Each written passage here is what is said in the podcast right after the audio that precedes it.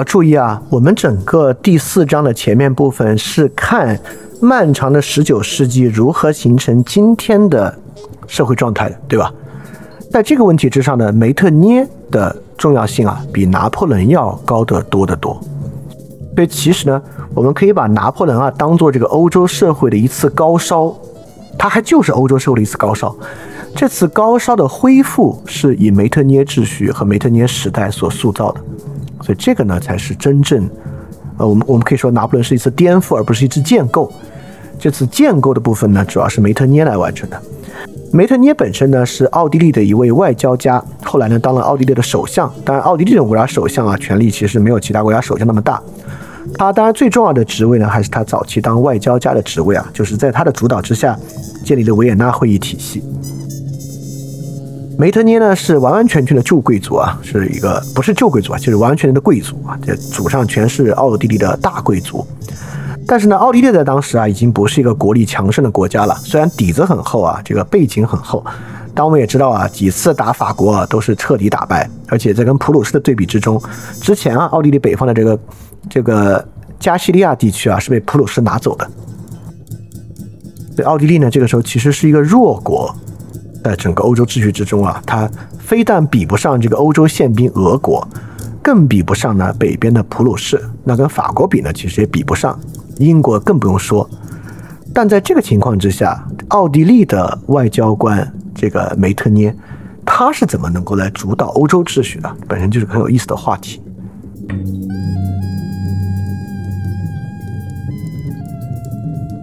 好，我们简单看一眼啊，这一八一六年的欧洲地图，这就是维也纳会议之后的欧洲地图。你看啊，俄罗斯已经突出来一大块啊，就突进普鲁士那一块，那块呢就是现在华沙公国。那奥地利帝国呢，现在已经占领了这个意大利北部的这块，都被奥地利占领了。那法国上面这一部分，就是跟这个荷兰比较近的一部分呢，也也也都是纳入了普鲁士的版图。所以这个呢，就是维也纳体系之下的欧洲格局。这幅地图啊，要保留很长很长的时间才会有改变了。而且最早的改变呢，可能都是奥斯曼土耳其帝国下面的这个巴尔干半岛有改变，欧洲大陆的改变要等到很后来很后来了。对，从维也纳体系之后啊，欧洲确实迎来了一个相对比较缓和和平的周期。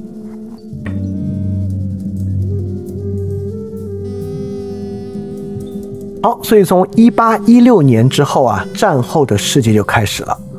其实真正有意思的地方开始了，这个战后的世界马上啊，回到了一种正常的但是矛盾频发的状态。和拿破仑战争完全不同。首先呢，就是西班牙殖民地秩序开始大变。一八一六年的阿根廷脱离西班牙独立啊，拉美的独立运动浪潮就开始了。一八一六年呢，也发生了气候危机啊，跟我们今天完全相反。我们今我们最近是太热，一八一六年是太冷，所以一八一六年被称为无夏之年。全球平均气温骤降，北半球呢陷入严重的粮食短缺。而且大家都能想象啊，打完仗之后啊，除了粮食短缺之外呢，还有经济危机。经济危机不光在欧洲，美国也有经济危机，因为美国不也打了跟英国的一八一二战争嘛，所以当时美国就建立了美美国的第二银行啊，来应对一八一二年的战争亏空。但是这之后的体系啊，直接导致了美国平民的不满，走入这个杰克逊总统体制啊。我们之前讲过，美国平民主义就是在一八一二战争之后，尤其在战争亏空之上建立起来的。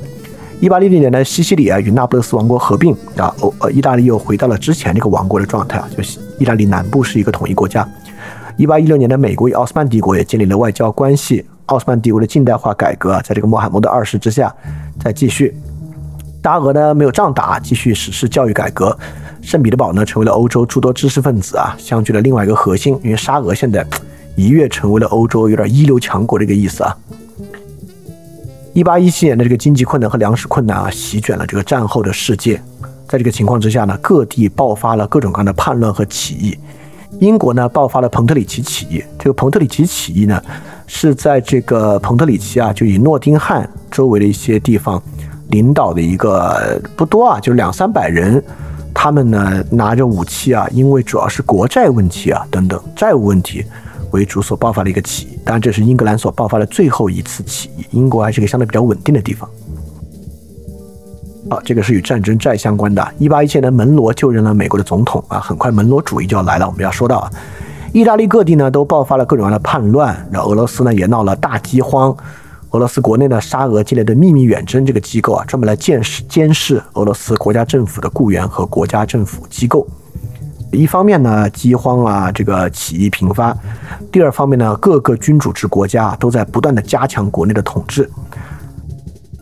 到一八一七年啊，还爆发了这个智利的独立战争，就是西班牙体系瓦解了一点啊。还更重要的呢，就是一八一七年第一届瓦特堡纪念大会。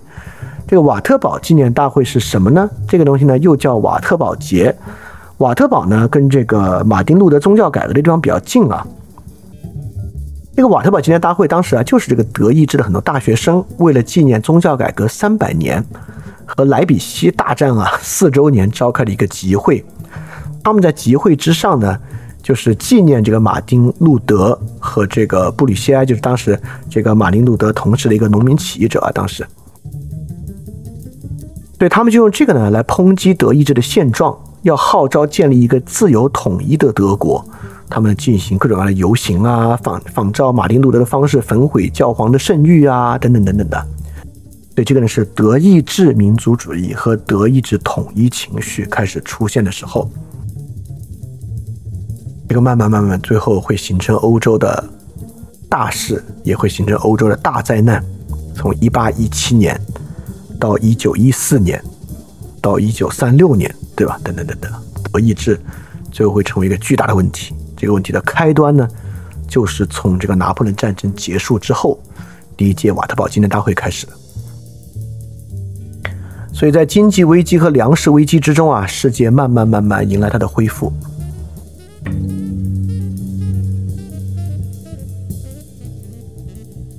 被拿破仑战争压抑的各国国内危机啊，在这个时候骤然爆发，就是一八一八到一九一八一九年啊，各个国家呢都爆发出了各种新的诉求自由和君主立宪制的运动。在这一年呢，意大利啊，本国的这个民族主义开始抬头，意大利王国政府呢就对其进行镇压。俄罗斯呢开始限制外国商品进口啊，开始搞起这个贸易保护主义。所以你看，俄罗斯。沿着这个糟糕的君主制方向啊，一路狂奔，又是开明君主制啊，搞这个文化繁荣，国内搞镇压、饥荒、监视、贸易保护主义啊，就沿着一个重商主义旧帝国的路上一路狂奔下去啊。进一步呢，智利脱离西班牙独立，西班牙帝国还在瓦解之中，美国在不断扩张中又吞并了，不是吞并啊，又吸收了伊利诺伊州，成为了美国的第二十一个州。普鲁士呢，在观望这种民族情绪之下，开始进行德意志的尝统一的尝试。普鲁士啊，与其他中欧国家，就德意志联邦国家签订了关税同盟。这个关税同盟呢，成为了德意志统一进程开始的一点。奥斯曼帝国啊，这个穆罕默德二世终于完成了对于禁卫军的解散，建立了秩序军。奥地利呢，刚才是普鲁士啊，奥地利搞了个特别糟糕的事情，这个事情是在梅特涅的之下搞的。奥地利搞了一个卡尔斯巴德决议。卡尔斯巴德决议呢，是奥地利在本国啊压制这个民族主义、自由主义思想的方法。这卡尔斯巴德决议啊，包括四个法案。第一个呢叫大学法，设立国家全权代表在每个大学的学监，监视大学生和教授，解雇有自由主义和民族主义倾向的教授，解散大学生的学生协会啊。听着有点熟啊。新闻法展开非常严格的新闻审查。预检一切少于二十印章的所，就是以二十印数为主的所有著作都要检查，一切被取缔报刊的编辑啊，五年内都禁止就业。但美因茨啊，设立这个联邦中央机关，就纠察这个奥地利各地的革命颠覆活动。最后呢，也允许奥地利啊干涉德意志联邦其他国家，镇压当地的自由主义运动，等等等等。这个。卡尔斯巴德决议啊，要直到一八四八年奥地利联邦议会解散，卡尔斯巴德决议才会失效啊。所以这是一个非常保守的，当时各地去镇压本地的自由主义和民族主义思想的一个方式。好，然后一八一九年呢，英国发生了彼得卢大屠杀。这个彼得卢大屠杀呢，是英国下议院改革的呼声。为了这个下议院改革啊，很多抗议民众聚在下议院周围，骑兵队呢直接冲向人群啊，导致十五人死亡，数百人受伤。这个呢也预兆着英国一八三二年的这个改革法令。一一八三二年呢是个下议院上院的一次大改革。一八一九年呢，美美国的经济危机啊彻底爆发啊，最后这个这个是导向了一个杰克逊的上台。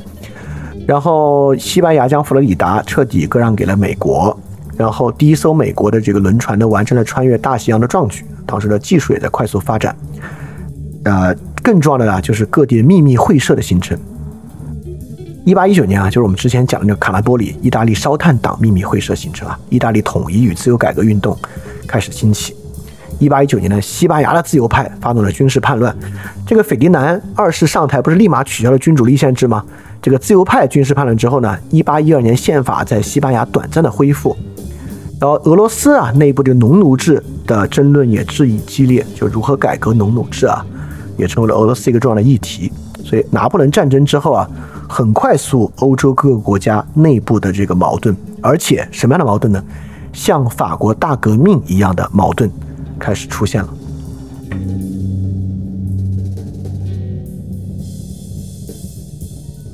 好，就在这样风起云涌之中啊，除了这个神圣同盟之外，欧洲保守的协调机制开始建立。梅特涅呢开始主持啊，维持这个旧欧洲，欧洲开始建立这个协调会议。这个协调会议是什么样的呢？就是他们每年或者不定时的，呃，一般来讲都是十月啊，会召开一些会议，探讨啊各个国家彼此干涉的一些事情。比如说啊，一八一八年呢，他们在亚琛就开了这个会议。这个与会者呢有英国、奥地利、俄罗斯和普鲁士。这一年讨论的呢还是这个法国占领军的撤退啊，怎么抑制奴隶暴易啊？这个巴巴利地区海盗该怎么怎么都搞啊？西班牙地区的殖民地叛乱，就是拉美叛乱该怎么处理啊？等等等等的。其中呢，只有这个法国啊各国撤军这个事项呢讨论取得了成功，其他主要事项呢都被否决了。这是一八一八年。然后是一八二零年呢举行的特拉波会议，特拉波会议呢主要是英国啊反对镇压那不勒斯王国内部的自由派，于是呢跟法国一样对这个会议只派出了观察员。然后这个会议的其他国家包括这个奥地利、呃俄罗斯和普鲁士签订了特拉波协议书。特拉波协议书呢就是东欧和西欧这三个国家，就神圣同盟国家，要对这些国家内部的自由主义运动来进行干涉了。那么，一八二一年的莱巴赫会议啊，我就简简短说啊，会议就决定了奥地利可以出兵镇压那不勒斯的革命，他们呢就去镇压了皮埃蒙特的革命。之后，一八二二年呢，又进行了凡诺纳会议。凡诺纳会议呢，就是法国可以派兵去镇压西班牙自由派的革命。比如说英国最后啊就退出了这个会议制度啊，采取了这个光荣孤立的外交政策。听着像啥？听着像不像联合国安全理事会啊？就是我们一起商量谁去镇压这地方的革命，谁这样的。当然，联合国安全理事不会不镇压革命啊，主要是这个反恐啊、内战啊方面的维和。但这个协调和讨论方法已经非常接近二十世纪之后的国际协调会议机制了。对，虽然啊，这个协调会议秩序是非常反动的，它的主要挑战对象是各地的民族主义和自由主义运动。但是呢，梅特涅已经开始使用一种非常现代的方式维持欧洲的秩序了。只是呢，他维持的是一个旧秩序。各个国家啊，在这个周期内呢，这个秘密会社运动啊大兴。一八二零年啊，沙俄颁布法令，禁止一切秘密结社。就在同年，十二月党啊，秘密结社运动就开始了，就这么讽刺啊！大家也知道，之后发生了十二月党人革命嘛。然后呢，呃，同年呢，英国和法国都完成了各自的国王继位。一八二零年的美国也发生了一个非常重要的事件啊，就是密苏里妥协案。密苏里妥协案呢，就是新纳入的密苏里州到底是不是蓄奴州还是自由州？在这个时候呢，美国做出一个重要妥协啊，就是以这个一定的位置划界，北方是自由州，南方呢是蓄奴州。这是做美国奴隶制度改革的一个划定，但就是这样的东西呢，最后并没有解决问题啊，导致了南北战争的这个发起。一八二零年的门罗再次当选总统啊，美国人口已经到达九百六十万。那么短的时间，人口怎么增长两百多万的呢？啊，并不是出生率有多高，就是欧洲啊这么多的战争，导致很多欧洲人啊都去了美国。一八二零年呢，意大利的卡利波里烧炭党啊，明确建立君主立宪制是他们的革命目标。一八二零年呢，希腊独立运动啊，秘密结社也开始了。二一年呢，拿破仑去世啊，他的遗体啊，一八四零年啊，重新安葬于巴黎的荣军院。一八二一年啊，希腊独立运独立运动就开始了。二一年的墨西哥也从西班牙最后独立起来。二一年不止希腊独立运动开始啊，烧炭党起义也开始了。这场发生在意大利的烧炭党起义呢，是奥地利的军队来协助进行镇压的。同年呢，普希金啊，因为在俄罗斯写一些这个沙俄写一些政治讽喻诗，导致啊自己开始流亡。啊，奥斯曼与波斯的战争爆发，奥斯曼帝国也开始面临的压力。你看啊，这个时候还在对外打仗呢，几乎就是沙俄和奥斯曼土耳其了。其他欧洲国家呢，都是对内的镇压和对内运动，而且他们已经建立了一个欧洲君主国之间的协调机制来应对这样的东西。梅特涅，就是在这样的背景之下，成为在历史语境中的一个绝对反派的。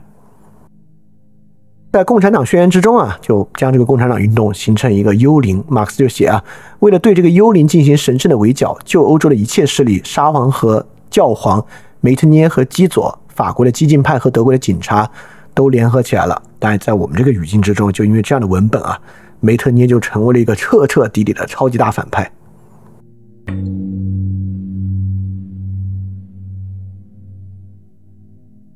因此，从一八二二年之后呢，欧洲就不是一个战争体制了，而进入一种内部革命的年代。而这种内部革命之中呢，他们的这种保守的协调机制啊，也开始运作。希腊独立战争爆发是一个非常特殊的运动。希腊独立战争呢，其实是要建立君主立宪制国家的，对吧？所以希腊独立战争呢是反君主制体制的。但是呢，这又是反奥斯曼土耳其的，又是一个基督教或者东正教的一个运动。所以从宗教的意义之上呢，它是符合欧洲的；但从这个君主制的意义之上又是反对的。所以各个国家啊，对于要不要支持希腊独立运动，开始变得非常踟蹰。但法国呢，最开始对以国家状态啊对希腊进行的支持啊，提供了海军，帮助希腊呢跟奥斯曼土耳其的海军作战。一八二二年同年呢，美国的黑人奴隶啊被解放的黑奴返回非洲，建立了第一个非洲的主权国家利比里亚。那利比里亚现在国旗长得也很像美国国旗啊，这是一个非常奇葩的一个国家，这也是一个巴巴里的国家。所以美国建立这个利比里亚呢，也是遏制巴巴里的这个海盗的猖獗。到英国呢退出欧洲大陆协调会议啊，奉行这个光荣独立的政策。一八二年呢，沙俄颁布了国家审查条例，进一步严控国内这个出版和学术自由。同年呢，沙俄与美国划定了阿拉斯加的边界，沙俄在太平洋的这个探索呢就宣告停止。奥斯曼啊镇压希腊独立啊，爆发了对希腊独立战争的大屠杀，就是这一场大屠杀让。整个欧洲的人啊，开始极度的同情希腊，各种各样的支持呢，开始进入希腊。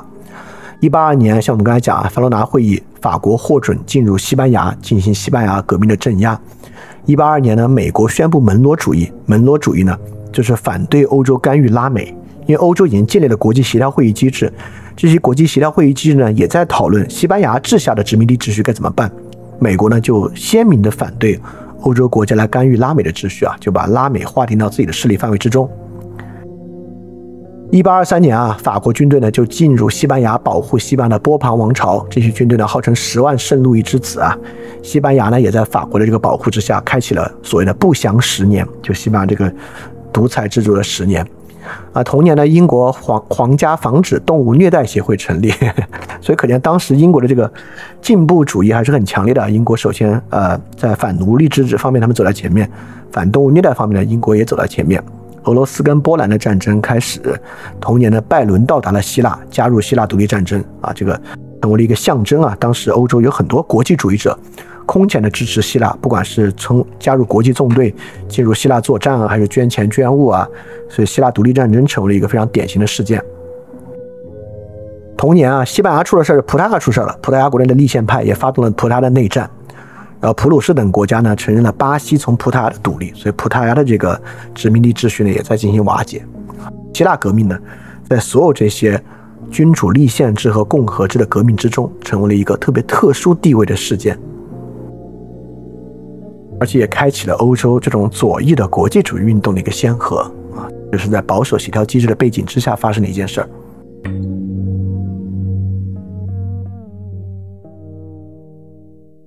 所以说啊，我们说啊，拿破仑的战争啊，只是一场高烧，之后所爆发的欧洲内部的革命啊，才把十九世纪塑造的更像我们今天的时代。不管是一八二零年这种秘密会社运动啊，在意大利啊、俄罗斯、意大利的烧炭党啊、俄罗斯的十二月党人等等的；一八二一年的希腊独立运动啊，建立起了君主立宪制的希腊，那么很快，一八三零年法国七月革命，就法国也建立了君主立宪制，就法国的再次革命。一八三零年同年的比利时革命，比利时从这个荷兰独立出来，再加君主立宪，既是民族独立战争，也是君主立宪运动。到一八四八年，欧洲的革命浪潮，梅特涅秩序正式宣告结束。自从拿破仑时代之后五年啊，欧洲很快内部的矛盾就激发出来了。所以说这里面呢，就有两个问题很值得接下来探讨了。第一，就拿破仑的战争在什么意义之上促进了这些运动，到底有没有关系？第二，就是如何看待梅特涅的秩序和这个进程的关联。首先，就像我们之前讲的，不把拿破仑当做解放者看待。不把拿破仑当做这个欧洲的进步者看待，因为拿破仑本身就是一个绝对王权的野心家。但是呢，治理的近代化，就像我们刚才讲的，治理的近代化虽然是王权绝对的中央王权治理的一个技术，但它确实充实了、壮大了另外一个阶层，就是城市行政官僚的阶层。而城市行政官僚阶层的崛起啊，与君主立宪制呢又脱不开的关系。包括打这一仗啊，确实促进了欧洲各国的国民主义和民族主义啊，这是两个非常不同的东西啊。民族主义和国民主义是不同的。那这些里面呢，跟后来的包括希腊的独立，这是有民族主义色彩的；比利时的独立就有民族主义色彩的。那么很多国家的立宪运动呢，它就不是一个民族主义运动，但是这个国民主义的运动。这呢，也许法国的战争有关，虽然不是拿破仑最初的初衷，但是呢，却是拿破仑战争的一种结果。尤其是啊，被拿破仑的法国秩序统治过的其他国家，纷纷呢，尤其脱离了封建秩序之后，就更有了独立的倾向。包括啊，新的技术与工业，又跟这个君主立宪和共和制在欧洲的崛起有什么关系呢？因为技术与工业的发展都是被拿破仑和英国主要由他们俩加速的。那梅特涅的国际协调秩序啊，你还看上去特别反动，对吧？但你看。实际上，梅特涅特别反对国民主义，反对激进革命，建立国家与国家的协调，却又成为了二战之后、二战之前的国联、二战之后的联合国和欧盟的基本架构。实际上，联合国、欧盟都是反对民族主义、国民主义，建立国际协调机制解决问题的。所以从这个角度讲啊，梅特涅又特别的超前。而且梅特涅特别关注啊，就是国际军事均衡的均啊，就是维持欧洲国家彼此间的均衡，因为这样的均衡和协调机制，让他们可以不打仗，避免战争。这个呢，又成为了什么呢？又成为了最后解决民族主义国家战争的一个关键钥匙。所以从拿破仑触发的国民主义和民族主义上啊，拿破仑看上去特别的进步。而梅特涅这种保护传统君主制的，看上去特别的落后。但是呢，梅特涅建立的国际机制，尤其是梅特涅有一个特别重要的贡献啊，就是公开外交。当然不是说他从他之后外交就完全公开了，也有秘密外交。但在他之前呢，外交几乎是秘密外交。但从他之后呢，外交走入了公开外交。为什么需要说公开外交呢？就是因为梅特涅建立的是条约和条约的保全体系。你看，条约不是梅特涅发明的，在梅特涅之前，国家与国家就签订条约。但这个条约，我们看到了，从一八零年开始，今年签，明年撕，对吧？条约如果没有一个条约保全的机制，这些条约呢就无法运转。所以维也纳会议体系啊，建立了条约和条约保全机制的这种协调，这个东西呢，也成为了之后啊，解决国际问题啊，甚至很多时候解决国内问题一个特别重要的一个契机和一个手段。而这些呢？都是突破国界、突破国民主义的，而反过来，我们要想啊，是民族主义与共和制更接近，还是条约体系与共和制更接近？是民族主义与行政公开化更接近，还是公开外交与行政公开化更接近呢？等等等等，这些都是非常复杂的话题。对拿破仑和梅特涅啊，都各有其。进步的一面也各有其特别保守的一面，而这里面不仅是说他们呃既进步又保守啊，更重要的呢，就是梅特涅带着一种对于传统等级制和精英秩序的保守，而拿破仑呢，当然拿破仑并并没有任何平民主义的激进啊，不然给自己的亲朋好友都分封了是怎么一回事儿？拿破仑带有一种纯粹的，甚至不是实用主义的，拿破仑带有一种对于力量至上的国际秩序的这种冲破，这两者之间呢，又形成一种非常强的张力。所以，整个十九世纪的上半叶，为什么这期节目叫做《拿破仑与梅特涅》？就是这两个人之间的这种冲突和两个人之间的对比，中间呢就能够看到整个十九世纪上半叶这种非常复杂和强烈的张力。正是从这里面呢，我们更有机会可以了解到实际发生了什么，以及从中了解到这个历史变化的一个脉络。好，所以这一期啊，我们讲到了这个一八二五年。那我们这一期呢，讲到了一八二三年。我们下周一呢，会从一八二三年讲到一八五零年，就是我们还是用这个方式，一年一年的去看发生了什么。我们来看这个梅特涅的机制是怎么瓦解的。一八四八年风起云涌的欧洲这个革命是什么样的？好，这是我们对于史实的把握。那么讲完下期之后，再隔一周，我们就来围绕梅特涅来讲，就是围绕从一八一五年到一八五零年，以梅特涅作为核心。来看这段时间欧洲发生的所有事情，我们就来看一看君主立宪制体制在欧洲到底是怎么崛起的，怎么从绝对君主制走上君主立宪制体制的进程。当然，最后在十九世纪后半叶又慢慢走回绝对君主制，因为帝国主义争端的原因。好，所以实际上呢，在我看来啊，梅特涅是一个比拿破仑呢更重要去理解的一个人物。因为拿破仑呢，代表的是一种真的是一种很强烈的激情，而梅特涅呢，代表的是一种实用主义。这种实用主义，这种理性，这种冷静，其实是更符合十九世纪精神的。就十九世纪精神浪漫主义的一面呢，比较像拿破仑，但在十九世纪的浪漫主义之中啊，更多从十九世纪是崛起的，还是马克思韦伯最后总结为的那种工具理性，那种算计。这种工具理性和算计呢，更多的是在梅梅特涅的身上。所以我们呢，在那个时候会去再看。好，今天要讲的部分就是这些啊，来看看大家有没有什么问题要问。好，这有个问题啊，这个问题很有意思啊，说为什么拿破仑打输了，不是法国割地赔款，而是拿破仑自己流放呢？这是一个非常有意思的话题啊。这个话题呢，其实与封建制有很大的关系。呃，这事跟两个有关吧。我们先说一个比较正面的，再说比较负面的。比较正面的那一点呢，就是这跟梅特涅的实用主义有很大的关联。梅特涅奉行的是绝对的实用主义外交，这种绝对的实用主义外交就是他根本不管任何道义的问题，他只管怎么稳定。我们之前说啊，这个法国跟奥地利是世仇，对吧？打打这么多次，但法国跟奥地利不是和亲了吗？这个和亲是谁促成的呢？是梅特涅促成的。但很快，奥地利不是又背叛法国，跟法国打仗了吗？这是谁决定的呢？是梅特涅决定的。对，梅特涅对法国没有恨，也没有爱，没有忠诚，也谈不上背叛。你说梅特涅想维护谁的利益？当然，梅特涅如果真要维护谁的利益的话，梅特涅维护的是奥地利的利益。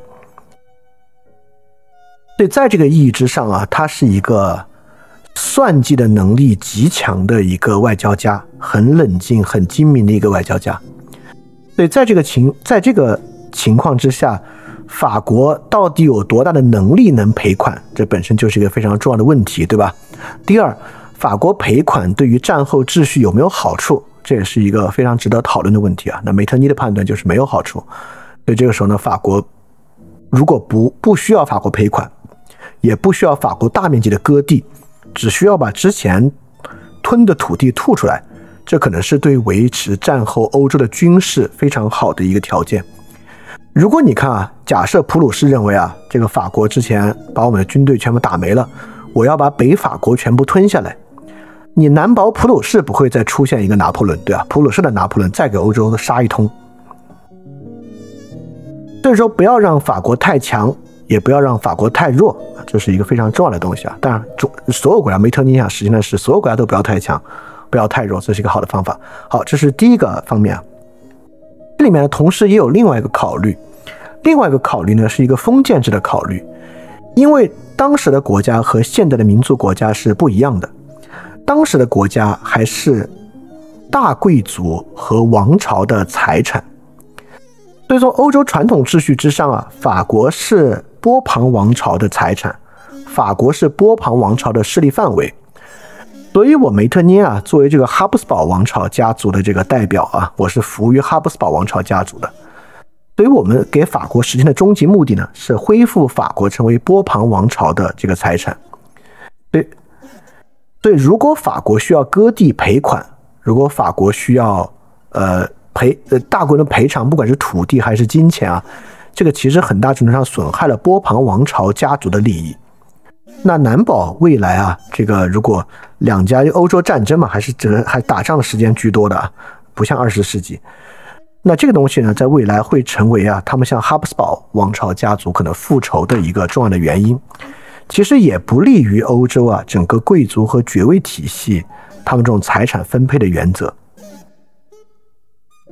也就是在这里面啊，我们既然是把拿破仑啊，我们是把这么一个外来者、一个非贵族的人踢出去，恢复原有贵族秩序。所以说这个事儿从前到一起看。起因呢是法国大革命，我们就恢复到大革命时期的哈布斯堡王朝、波旁王朝和欧洲其他君主制家族的财产和领地势力范围。这个也也是这个呃梅特尼也想去恢复的一个事情。哦，这个问题啊，说这个这个这个。感觉拿破仑作为一个炮兵出身啊，身份是平民，但是最后呢，却拥有这种帝制王权的理想啊，就像历史上的农民起义啊，最后结果都跟称帝差不多啊，比如说太平天国等等，对吧？是不是说当时的环境下，平民对国家组织的可能性想象不可能比得上梅特涅这样的老贵族呢？嗯，我觉得还不是。首先啊，我我不觉得呃，拿破仑跟比如说太平天国这样的农民起义比较像啊。拿破仑虽然是平民出身呢，但是也在法国政坛啊、法国军界摸爬滚打这么久了。这里面有一个特别重要的张力啊，在梅特涅的那个梅特涅跟拿破仑是打过很多交道的。在梅特涅跟拿破仑打交道的时候呢，他一面赞赏拿破仑的才华、拿破仑的智慧，梅特涅都觉得很强。但另外一面呢，梅特涅也一直觉得拿破仑，当然这可能是梅特涅自己的一个骄傲啊。梅特涅觉得拿破仑表演性质特别强，就拿破仑看上去比欧洲贵族啊更强调这些繁文缛节，比如他称帝的时候啊，他举办宫廷酒会啊，就拿破仑特别想模仿这种贵族秩序来建立。所以我觉得拿破仑这里还不是对于国家组织的想象，而是对于贵族秩序的想象。贵族秩序在十九世纪是。特别主导的秩序啊，实际上在今天，可能换了一个方式，以别的方式出现，在很多地方也是一个比较主导的秩序。对拿破仑作为一个个人啊，他虽然是平民出身，但他心里的欲求，从他个人野心层面的欲求，依然是欲求一个特别像，还是一个在这个贵族秩序底下的一个成就。所以对他来讲，最高的成就就是罗马皇帝，对吧？我们也知道啊，法国当时啊，国内做共和制改革的时候，就是复古嘛，比着罗马改的，什么元老院啊，等等等等的。这拿破仑称帝也比着凯撒去做的，还国内还是叫元老院等等等等，只是他称帝当罗马皇帝。对这一点呢，不是对于国家组织的想象，也是对国家组织的想象了。就是当时拿破仑的想象跟当时时代的想象一样的，就是罗马帝国，就是罗马共和国和罗马帝国。如果我们是个共和国，它就是罗马共和国那样的；如果它是个帝国呢，它就是罗马帝国那样的。所以它还不是欧洲封建式型的，它是一种更古典的东西，在拿破仑的脑子里。但是虽然这种方式是古典制的，但最后实现起来呢，还是加官进爵，是这种欧洲的贵族制体制啊，等等等等的，是一大套这样的东西。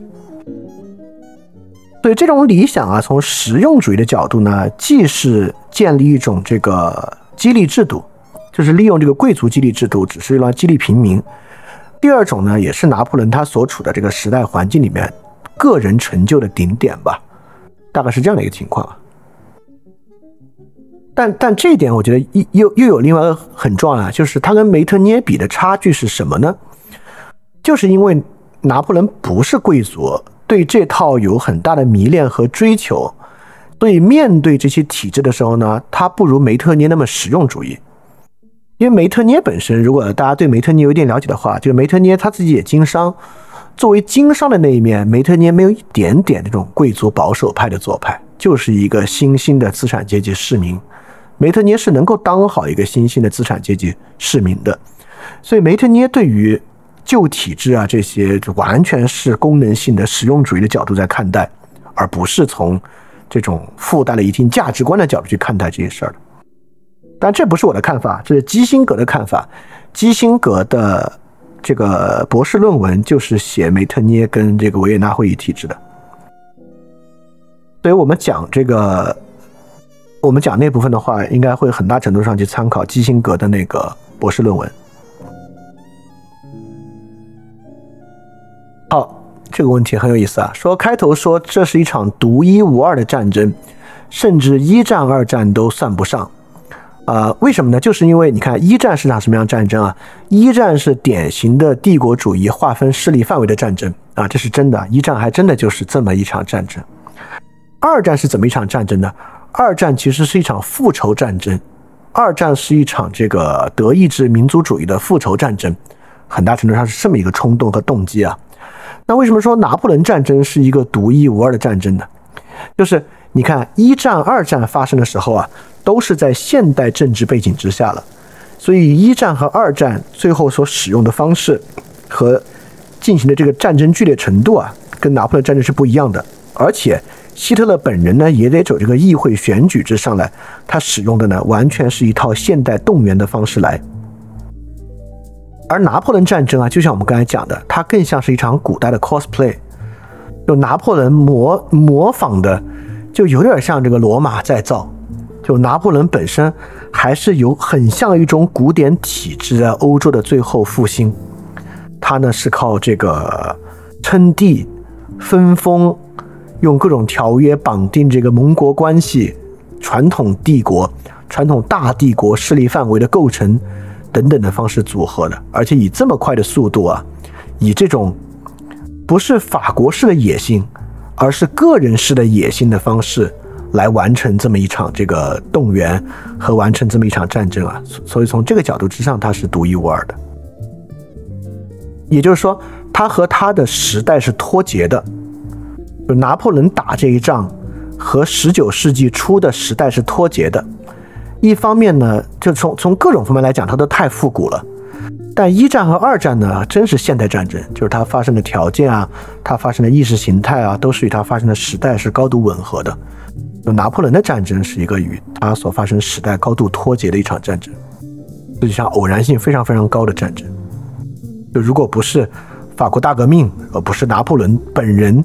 可能都很难打这么一仗，但你要说这个一战，我们甚至可以说一战有点必然性，没有俾斯麦，有其他斯麦也会打一战的。好，这个问题啊，说那普法战争，法国就割了阿尔萨斯洛林，还赔五十亿法郎，为什么俾斯麦就会这么做呢？哎，这就是俾斯麦不是这个梅特涅的部分，也就是说到俾斯麦的时候。思考的方式完全不一样。你看，这是梅特涅超越时代的一点。俾斯麦当时以及俾斯麦当时的德国想的就是帝国主义瓜分世界，因为帝国主义瓜分世界，所以帝国主义打仗是为了利益。所以普法战争我们打赢了，既是复当年的仇，也是我们打赢了。我们打赢就要获得什么呢？就要获得殖民地，要获得土地，要获得金钱。这是一种典型的帝国主义战争。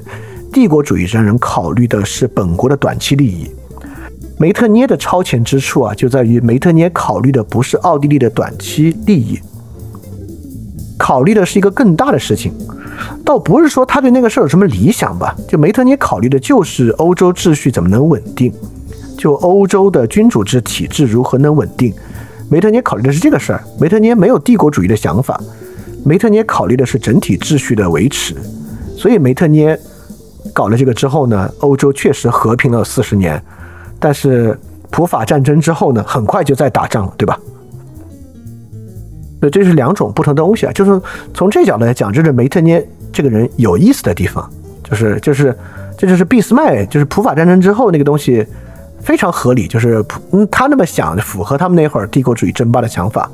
但梅特涅为什么会在这个时候想出这套东西？这是一个很有意思的点啊。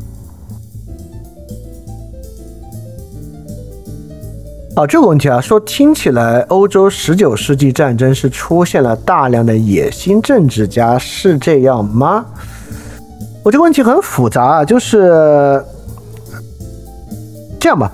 我们先说什么不是野心政治家，因为任何战争之中吧，都有人能从中获益，不管你是个军官啊，你是个国家首相啊，你都能从中获益。但这里面呢，跟拿破仑有点不一样。就是有的人获益呢，你得基于现行的这个政治体制和这个现代体制获益，对吧？比如说，我是个将军，我是个将军呢，我获得了，呃，我是个中将吧，我打仗打赢了能当上将。比如说有些国家，呃，你打艾森豪威尔打仗打赢了个选总统，这这这是一种野心啊，这也是个人野心。但这里面呢，还有一种个人野心。就这种个人野心呢，是一种超越现行制度的野心。就像拿破仑，他当第一执政，他称帝，他不光当这个皇帝，他还要当别的皇帝，他当这儿的国王，当那儿的国王，这是一种野心。那在现代社会呢，就是有些军政府啊，他他当兵当的不错，他就想政变，他就去夺取政权，这就是另外一种野心。就前一种个人野心啊，你可以说前一种个人野心是。我们现代社会也会促进这样的野心，对吧？我们之所以有这样的升迁体制啊，有竞选体制啊，就是要让有这种发展野心的人，呃，也就是他的个人野心的实现是与他的公共服务实现是一致的。那后一种野心呢，纯个人野心，就是他的个人野心会僭越公共实践。但你说这种野心呢，也是十九世纪特殊的。你说秦始皇那种野心啊，那秦始皇当然是纯个人野心了。但问题是，秦始皇的时代就没有公共的利益能够集合起来，就那么远古的时代，有的就是个人野心，对吧？但在拿破仑的时代，已经出现了公共利益，也就是说，等到拿三的时代，等到拿破仑波拿巴的时代，你要实现拿破仑这种个人野心啊，就非得披着公共野心的外衣不可了。如果没有公共野心的外衣，你还干不成，对吧？就是波拿巴主义嘛。所以你这个问题问啊，就是是不是出现大大大量的野心政治家？那我们就要问他是哪种野心了？也就是他是哪种野心比是不是出现了野心政治家要重要？因为从某种角度上啊，政治家都有点野心。如果没有野心的话，他干嘛去爬那个塔呢？对吧？他去爬那个塔没有野心不可能啊。传统贵族政治可能没有啊，就是生下来的贵族，老爹就干这个，自己接着干。没啥野心，就是我们家都干这个的。但进入相对平民政治之后啊，都有野心，没有野心就不会来干这个事儿，对吧？所以我们关注的是哪种野心。他说拿破仑的战争那么复古，但拿破仑的法典为什么那么现代呢？好，这个问题非常有意思了。那我们就要说，拿破仑的法典没有那么现代，为什么？就我们刚才节目里讲的。现代的一部法典，法典本身没有什么现代不现代的，真正现代的东西是法治体制。什么是法治体制呢？现代法治一个非常重要的特点是它对于行政权本身的控制和对于行政权本身的限制，这个才是现代的法律。但拿破仑的法典，你说它和古罗马的十二铜表法，古罗马也有十二铜表法，最早还有汉谟拉比法典呢。那拿破仑的民法典里面，现代的部分是，呃，孟德斯鸠和类似于伏尔泰他们所赋予的那种民权思想在里面有。这个呢，并不是拿破仑本人的倾向，这是大革命的遗产。但我们要看到啊，民法典更重要的大革命遗产是与路易十四世的中央王权的关系，就是这部民法典的重心不在于对于行政权力的限制和控制。而在于中央行政权力对于地方行政权力的梳理和控制，这是路易十四式的，而不是现代式的。所以，我认为拿破仑的战争很复古，这部法典也很复古。这部法典里面比较现代的部分是大革命的遗产。有个根治的问题啊，说刚才讲的那种第二种野心，是不是因为十九世纪普通人无法进入到贵族体制内？不得不从普通人的动员中获得权利，这个问题呢，就要跟上一期的问题连到一起来说了。上一期啊，我们讲到这个托克维尔啊，讲英国的贵族与非贵族的界限很模糊，但法国啊，贵族与非与非贵族的界限很强烈。那我们就要问了，为什么在英国贵族与非贵族的界限很模糊？那在那一期呢，就是因为英国有比较好的对于个人，尤其是个人财产自由和对于社会自己秩序的限制。法国贵族与非贵族界限的明确性来自于路易十四加强中央王权的一系列措施，对吧？包括在税务方面对人与人之间的隔绝，包括在这个贵族繁文缛节方面，为了吸引贵族到巴黎，对于人与人之间的隔绝。包括发明了新的一些中央体制，这个中央体制对于人与人之间进行的隔绝，尤其是破坏了地方的自治，让人形成一种彼此之间孤立的原子化社会，这些是导致普通人对于贵族体制边界如此强烈的原因。所以，如果出现一个野心家啊，这个野心家如果不通过极端野心就解决不了、完成不了自己的野心。这相反可能不是贵族制的问题，而是中央王权贵族制的问题。这个是托克维尔上次我们讲的里面特别重要的一点，对吧？对这一点里面有一个特别关键的信念，就是随着现代社会的发展啊，贵族制有一个自然瓦解的过程，就是不必通过不必通过激进革命。贵族制可以在社会进展中，尤其在社会的从这个地主庄园经济转向工业生产的过程中，贵族制有一个自动瓦解的过程。这确实在很多国家都发生了，都发生了这样自动瓦解的过程。